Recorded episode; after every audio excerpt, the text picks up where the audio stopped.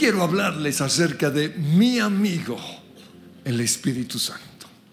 En Juan capítulo 14, versículos 2 al 3, Jesús le dijo a sus discípulos, en el hogar de mi Padre hay lugar más que suficiente. Si no fuera así, ¿acaso les hubiera dicho, voy a prepararles un lugar? Y cuando todo esté listo, volveré para llevarlos, para que siempre estén conmigo, donde yo estoy. Pues cuando Jesús les dijo eso a los discípulos, él pensó que estarían súper emocionados, pero todo lo contrario, estaban achantados. Y la razón es que es como cuando una persona se va a vivir a otra nación y nos cuenta bien emocionado acerca de todo lo que hay en esa nación. Ya compramos nuestra casa y la comida allí es deliciosa y el clima y bla, bla, bla, bla. Y nosotros estamos igual que los discípulos, achantados. ¿Por qué? Porque vamos a extrañar a esa persona que se va a ir. Y así se sentían los discípulos.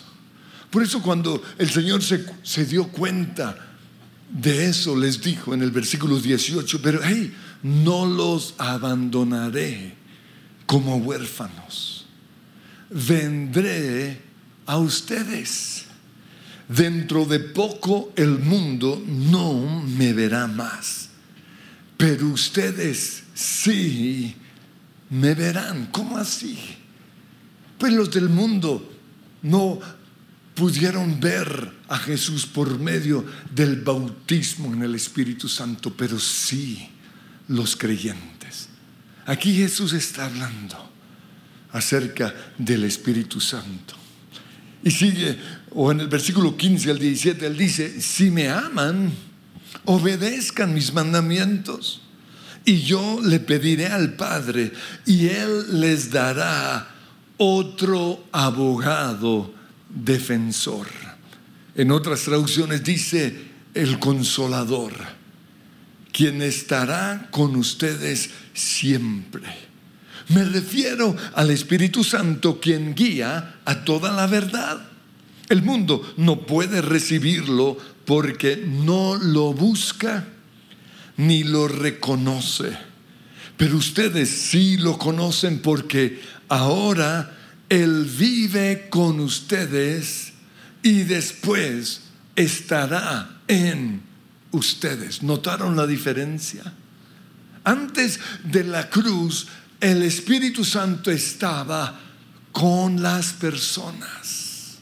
Y en este caso estaba con los discípulos.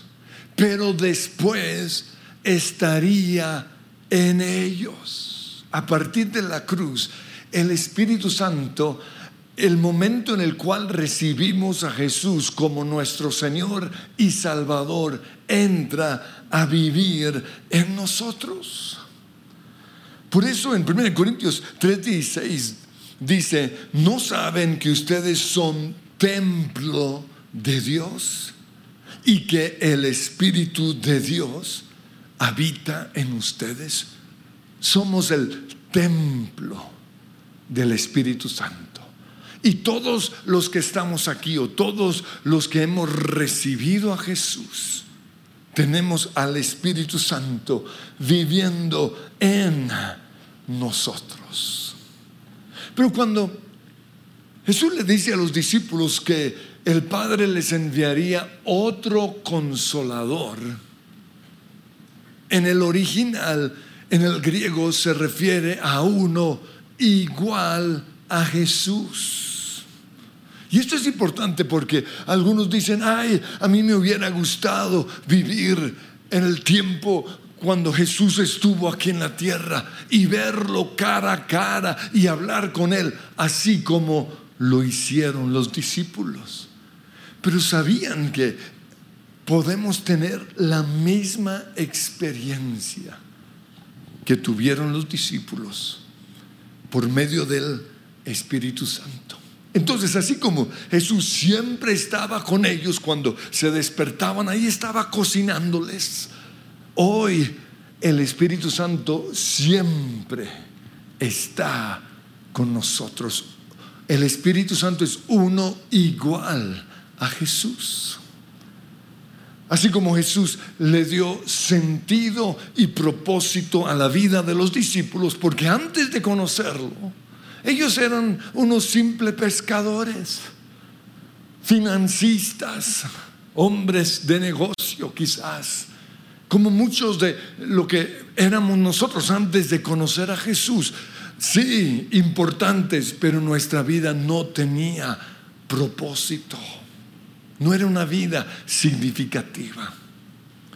Y Jesús les dio a los discípulos una vida significativa. Eso mismo hace el Espíritu Santo con nosotros. Jesús también tenía respuestas para todas las preguntas de los discípulos. Por eso todo el tiempo le preguntaban, ¿y por qué? ¿Y para qué? ¿Y cuándo? Hoy tenemos lo mismo por medio del Espíritu Santo. Pero además de eso, Él nos guía y sabe lo que, lo que es mejor para nosotros. Y eso fue Jesús para los discípulos. Porque estoy seguro que los discípulos se fueron enamorando de ciertas niñas, quizás de María Magdalena. Y entonces Jesús tuvo que decirle, no, esa no es la tuya. O esa no te conviene. Y eso mismo hace el Espíritu Santo con nosotros. Dice Romanos 8:14, todos los que son guiados por el Espíritu de Dios son hijos de Dios. Y en Mateo 4.1 dice que el Espíritu llevó a Jesús al desierto. Eso mismo hace el Espíritu Santo con nosotros. Nos lleva a donde más nos conviene estar, nos lleva a, a conocer la persona que Dios tiene para nosotros, nos lleva a alejarnos de personas que no nos conviene, nos lleva a estar en el lugar correcto a la hora correcta. Ese es mi amigo, el Espíritu Santo. Pero además de eso, el Espíritu Santo nos enseña y nos recuerda todo lo que Jesús nos, o todo lo que Jesús dijo. Y esto fue muy importante para los discípulos porque ellos no tenían muchas de las herramientas que hoy tenemos. Pero cuando Mateo, Marcos, Lucas y Juan fueron a escribir los evangelios, el Espíritu Santo les recordó todo a ellos y a los otros discípulos que participaron en esto. Jesús lo dijo en Juan 14, 26. El Espíritu Santo les enseñará todo y les recordará cada cosa que les he dicho. Pero el caso nuestro, ¿cómo nos va a recordar el Espíritu Santo algo si no lo hemos leído? Tenemos que leer la Biblia todos los días. El nombre del Espíritu Santo en el griego es Paracleto. Y en unas traducciones le pusieron el consolador, porque Él nos consuela. Pero en otras traducciones le pusieron el abogado defensor, porque eso es el Espíritu Santo para con nosotros, nuestro abogado defensor ante nuestros enemigos. La Biblia también nos muestra que el Espíritu Santo, si nosotros lo dejamos, va a cambiar nuestra forma de pensar tan negativa, tan pesimista. En Efesios 4:23 dice, dejen que el Espíritu les renueve los pensamientos y las actitudes. Y lo otro que hace el Espíritu Santo es que nos llena del amor del Señor o con el amor del Señor. Dice Romanos 5:4, pues sabemos con cuánta ternura nos ama Dios, porque nos ha dado el Espíritu Santo para llenar nuestro corazón con amor. Si hay algo que a mí me, me gusta cuando oro para que las personas reciban el Espíritu Santo, que voy a hacer al final, es ver a algunos llorando. Pero no están llorando de tristeza, están llorando de felicidad, porque algunos están experimentando por primera vez el amor de Dios. Y es algo tan rico, tan dulce, tan especial. Y eso es lo que hace el Espíritu Santo en nosotros. Pero además de esto, el Espíritu Santo nos confirma que somos hijos de Dios. Dice Romanos 8:16, pues su espíritu se une a nuestro espíritu para confirmar que somos hijos de Dios. Y en Gálatas 4:6 dice, debido a que somos sus hijos, Dios envió al Espíritu de su Hijo a nuestro corazón, el cual nos impulsa a exclamar, Abba, Padre. ¿Saben cuál es la diferencia entre los que adoran apasionadamente y los que adoran con los brazos cruzados? El Espíritu Santo. ¿Por qué? Porque el que tiene al Espíritu Santo adora a Dios como su papá. El que no lo tiene simplemente viene a cantar. Y no entiende y esos locos. Porque el Espíritu Santo nos lleva a decirle a Dios Todopoderoso, papá. O más, con mayor ternura, Abba, Padre. Lo que yo le decía a mi papá, Daddy. Pero lo otro que hace el Espíritu Santo es vivificar este cuerpo que cada día está un poquito más viejito, un poquito más caído, por si no te has dado cuenta. Pero el Señor promete que a pesar de que estén pasando los años, el Espíritu Santo va a vivificar este cuerpo. Está en Romanos 8:11 y dice, y si el Espíritu de aquel que levantó a Jesús de la muerte vive en ustedes, el mismo que levantó a Cristo de entre los muertos, también dará vida o vivificará sus cuerpos mortales por medio de su espíritu que vive en ustedes. Lo otro que hace el Espíritu Santo es que pone en nosotros la evidencia visible de que estamos siendo controlados por el Espíritu Santo. Esa evidencia se llama el fruto del Espíritu. Y Gálatas 5:22 dice que esa evidencia es amor. Amamos, gozo, tenemos gozo aún en medio de las pruebas, paz, aún en medio de tanto temor, paciencia, bondad o gentileza, fidelidad, humildad y dominio propio. Ese es mi amigo el Espíritu Santo.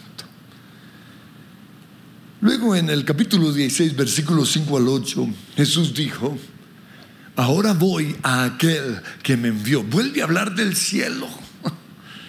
Y ninguno de ustedes me pregunta a dónde voy. En cambio, se entristecen por lo que les he dicho. Pero ojo con esto, en realidad es mejor para ustedes que me vaya porque si no me fuera, el abogado defensor no vendría.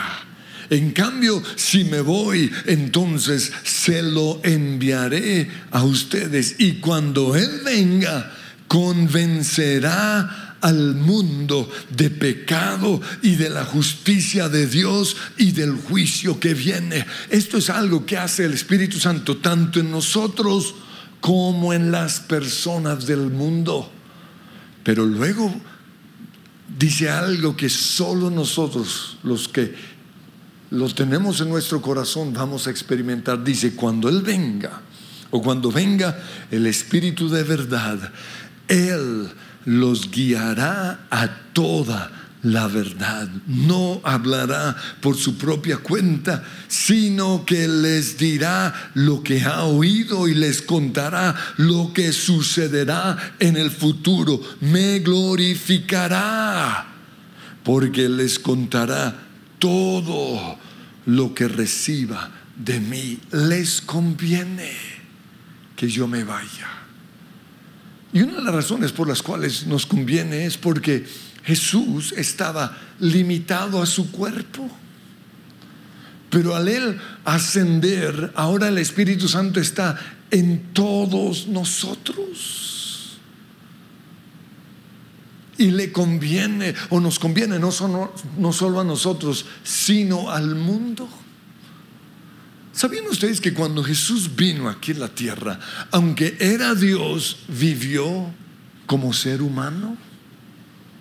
Esto es muy importante que lo entendamos.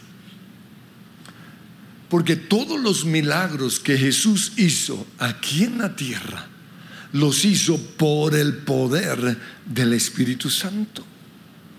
Cuando Él sanó a los enfermos, cuando le dio vista a los ciegos, cuando resucitó a los muertos, cuando caminó sobre el mar. Todos esos milagros los hizo por el poder del Espíritu Santo. Dice Hechos 10:38, Dios ungió a Jesús de Nazaret con el Espíritu Santo y con poder. Después Jesús anduvo haciendo el bien y sanando a todos los que eran oprimidos por el diablo, porque Dios estaba con él. Se fijaron en que fue después de que él recibiera el Espíritu Santo que hizo todos los milagros. Ese cuento de que resucitó un pajarito en el colegio, esa es mentira. No, sus milagros fueron después de que él fue bautizado en el Espíritu Santo. Y esto sucedió el momento en el cual fue bautizado en agua. ¿Recuerdan? Dice Lucas 3:21 que en ese momento, mientras Jesús oraba, se abrió el cielo, el Padre habló y el Espíritu Santo bajó sobre él en forma de paloma. Por eso, un tiempo después, en la sinagoga se levantó y proclamó Lucas 4:18, el Espíritu del Señor está sobre mí por cuanto me ha ungido. Fue a partir de ese momento que Jesús empezó a hacer obras milagrosas. ¿Y por qué menciono esto? Porque Él prometió que lo mismo que Él hizo, y aun cosas mayores, nosotros haríamos. Esto está en Juan 14, 12. El que crea en mí hará las mismas obras que yo he hecho y aún mayores. ¿Por qué? Porque voy a estar con el Padre. ¿Qué significa que Jesús haya ido al cielo, que nos iba a enviar al Espíritu Santo? Pero muchos no han valorado lo increíble que es esa promesa.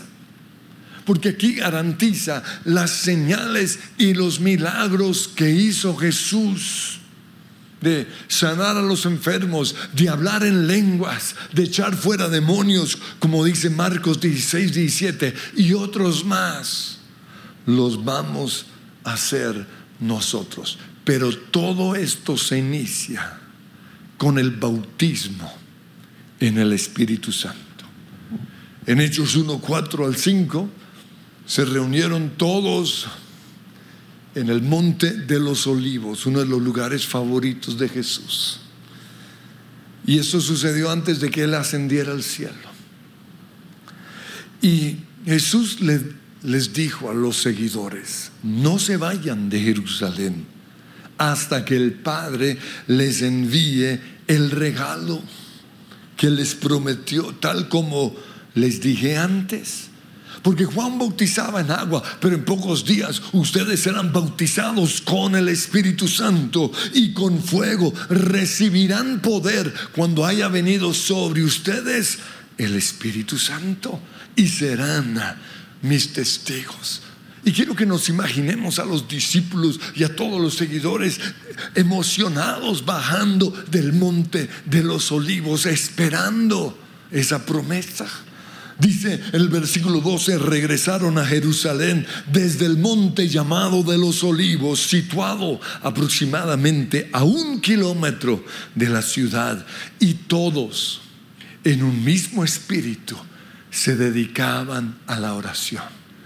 Y todos los días estaban ahí. Y pasó un día y nada.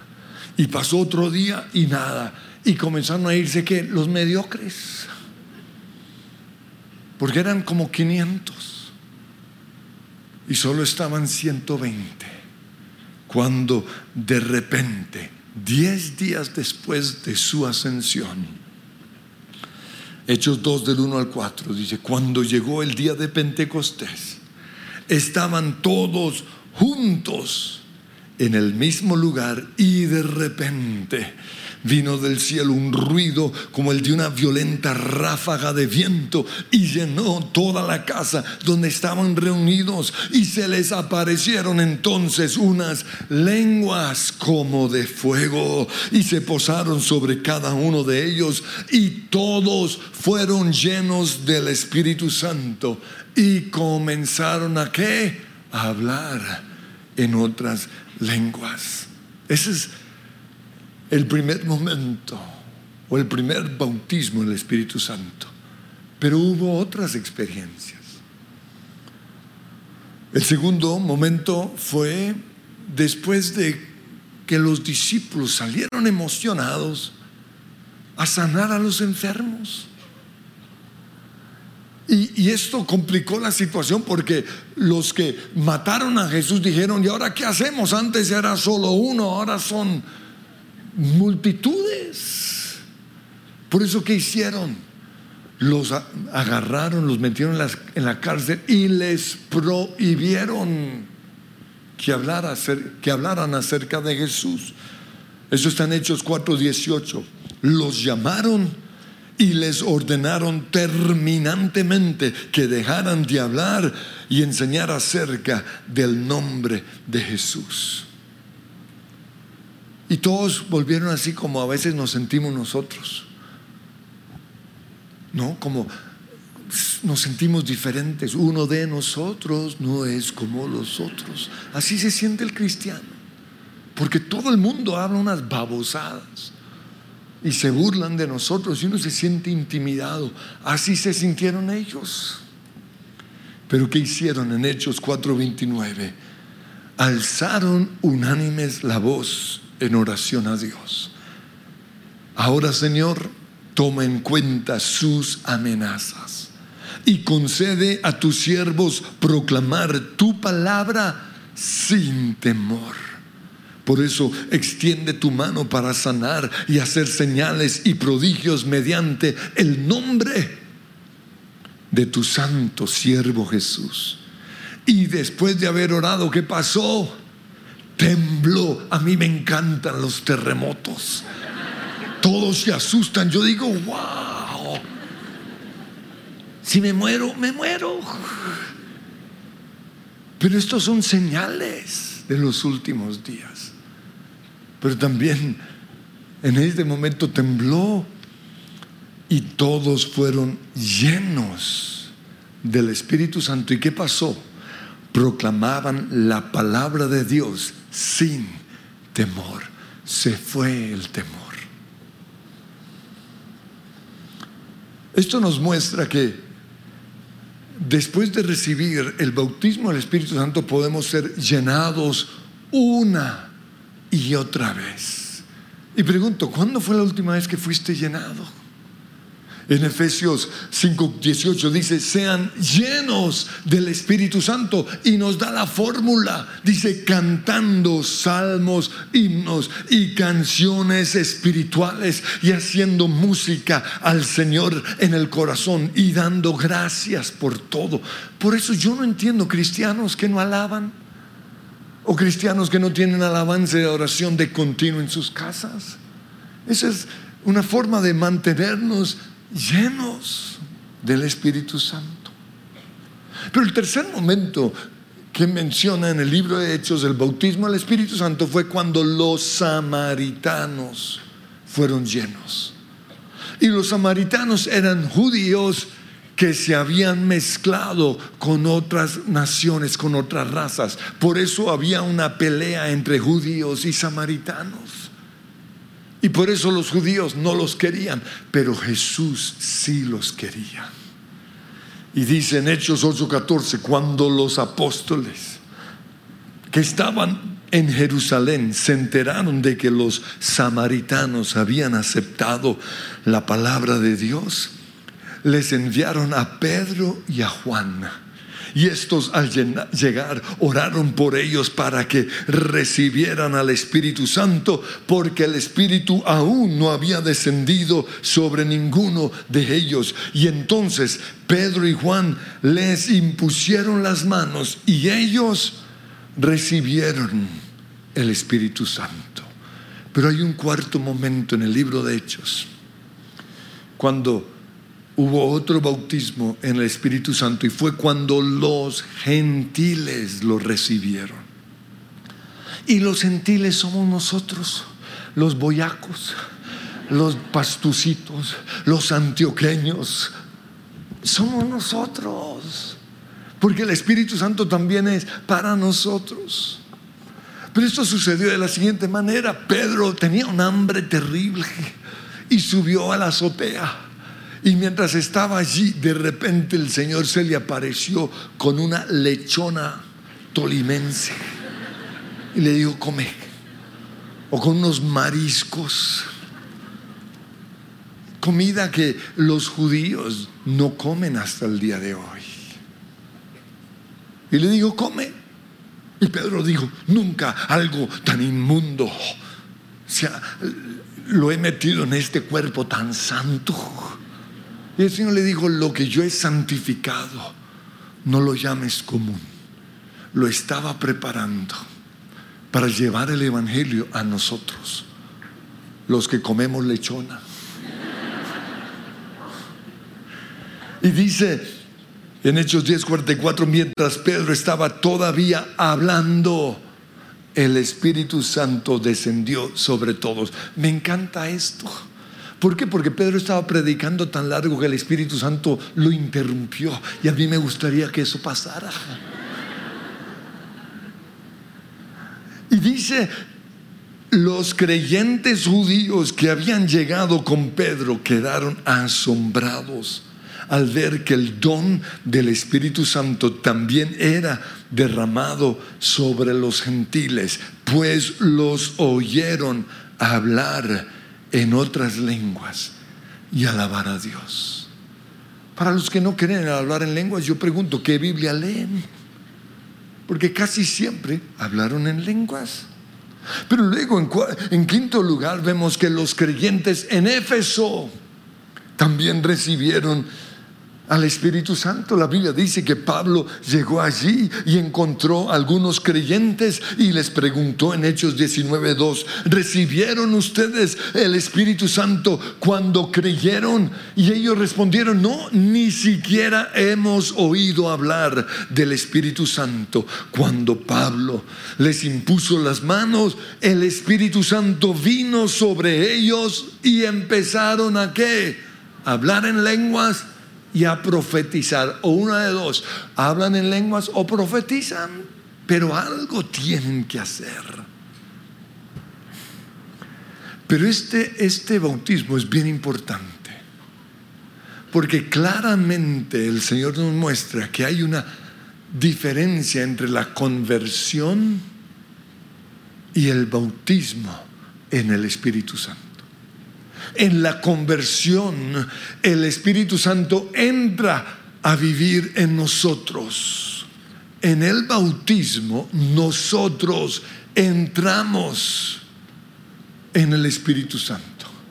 Por eso, aunque hoy muchas personas dicen hay que ser bautizado con el Espíritu Santo, esa no es la forma de decirlo. ¿Por qué? Porque bautismo en el griego significa ser sumergidos en. Yo no puedo ser eh, sumergirme con una piscina, no. Yo me sumerjo en el mar. Lo mismo sucede con el Espíritu Santo. Nos sumergimos en él. Se usa la misma palabra que se usa para teñir ropa. Por ejemplo, Mire, hoy me vistieron de blanco. Si yo quiero convertir esta ropa en algo azul o de cualquier otro color, ¿qué tengo que hacer? Tengo que ir al supermercado y comprar anilina iris. A mí nunca me ha funcionado, pero sígame en el cuento. Uno lo pone ahí, lo pone a hervir y luego sumerge la ropa hasta que queda que sumergido o impregnado con el nuevo color. Ese es el bautismo del Espíritu Santo. Porque aquí hay gente muy insípida, toda blanca, o sin pasión, sin fuego, sin amor, sin gozo. Pero cuando nosotros somos sumergidos en el Espíritu Santo, queda impregnado en nosotros que todo lo que es el Espíritu Santo. Finalizo con esto. Juan les habló o nos habla en el capítulo 7, versículo 37 acerca de algo que Jesús dijo. Y fue lo siguiente, si alguno tiene sed, ahorita vamos a orar, pero lo primero que se necesita es tener sed. Si alguno tiene sed, venga a mí y beba.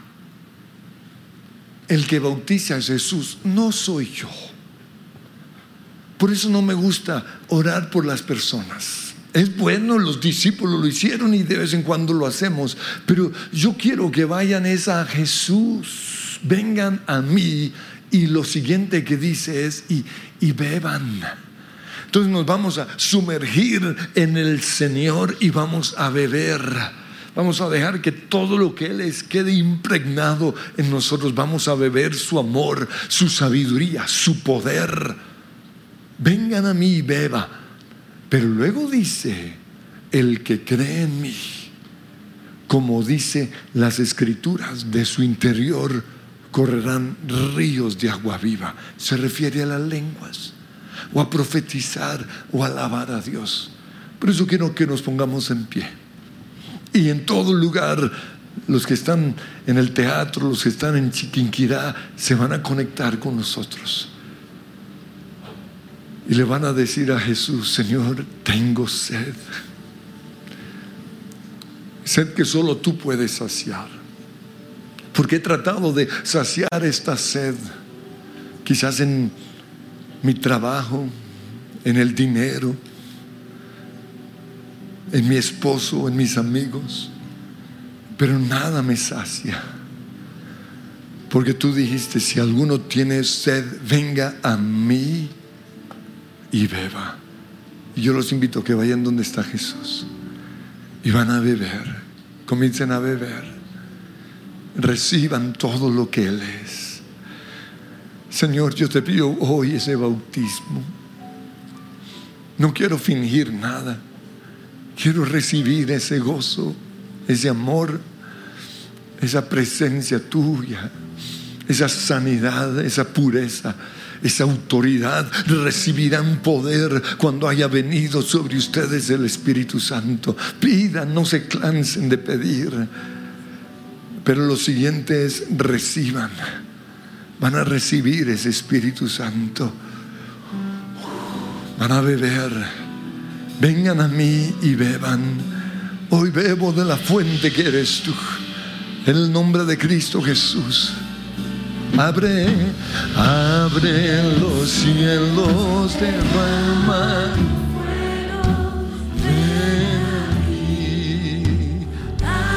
Abre los cielos, abre los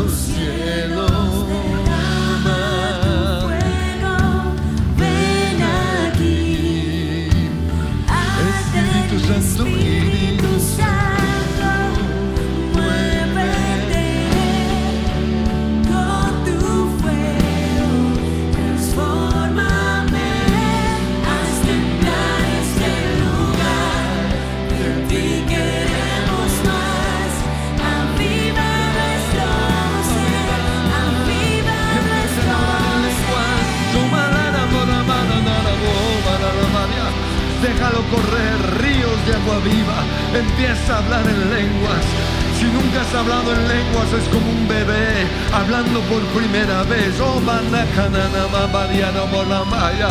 Oh, naramosambu de narabasaliaya. Kinandaranandura masanalalamamamaramusama. Oh, maramarianda. De su interior correrán ríos de agua viva, ríos de agua viva, ríos de gozo, ríos de sanidad. Allí en el teatro déjanlo correr en Chiquinquirá, ríos, ríos, ríos. Masana la la marianda na mochaya. Una la la marianda. Espíritu Santo dile yeah.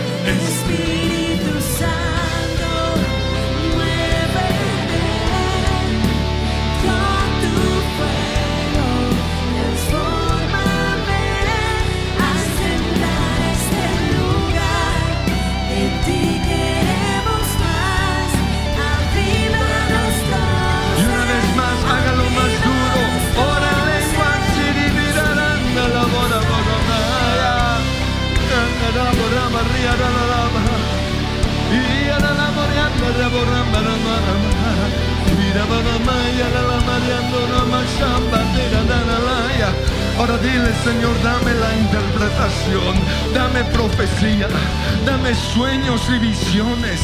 Dame revelación, sanidades y milagros, Señor. Yo recibo ese poder. Pero sobre todo recibo la presencia del Espíritu Santo. Recíbanla. Nunca me dejarás. Uno igual a Jesús. Y quiero que le hablen al Espíritu Santo. Espíritu Santo, perdóname por ignorarte tanto. Pero hoy y cada día me voy a sumergir en ti hasta que quedes totalmente impregnado en mí. Yo quiero ver las señales, echar fuera demonios, sanar a los enfermos. Quiero ese poder. No quiero seguir siendo un cristiano intimidado. Te quiero a ti, te quiero a ti, te quiero a ti. Y una vez más, Espíritu Santo.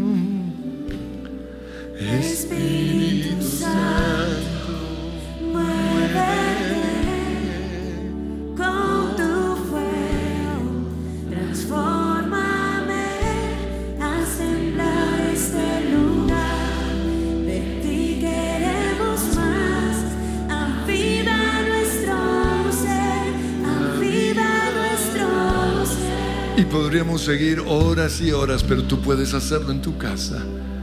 Te conectas con el Señor con alabanza y oración y le pides que te dé más. Si les gustó este video, pueden suscribirse al canal de El lugar de su presencia en YouTube. De esa manera gozará de todos nuestros beneficios.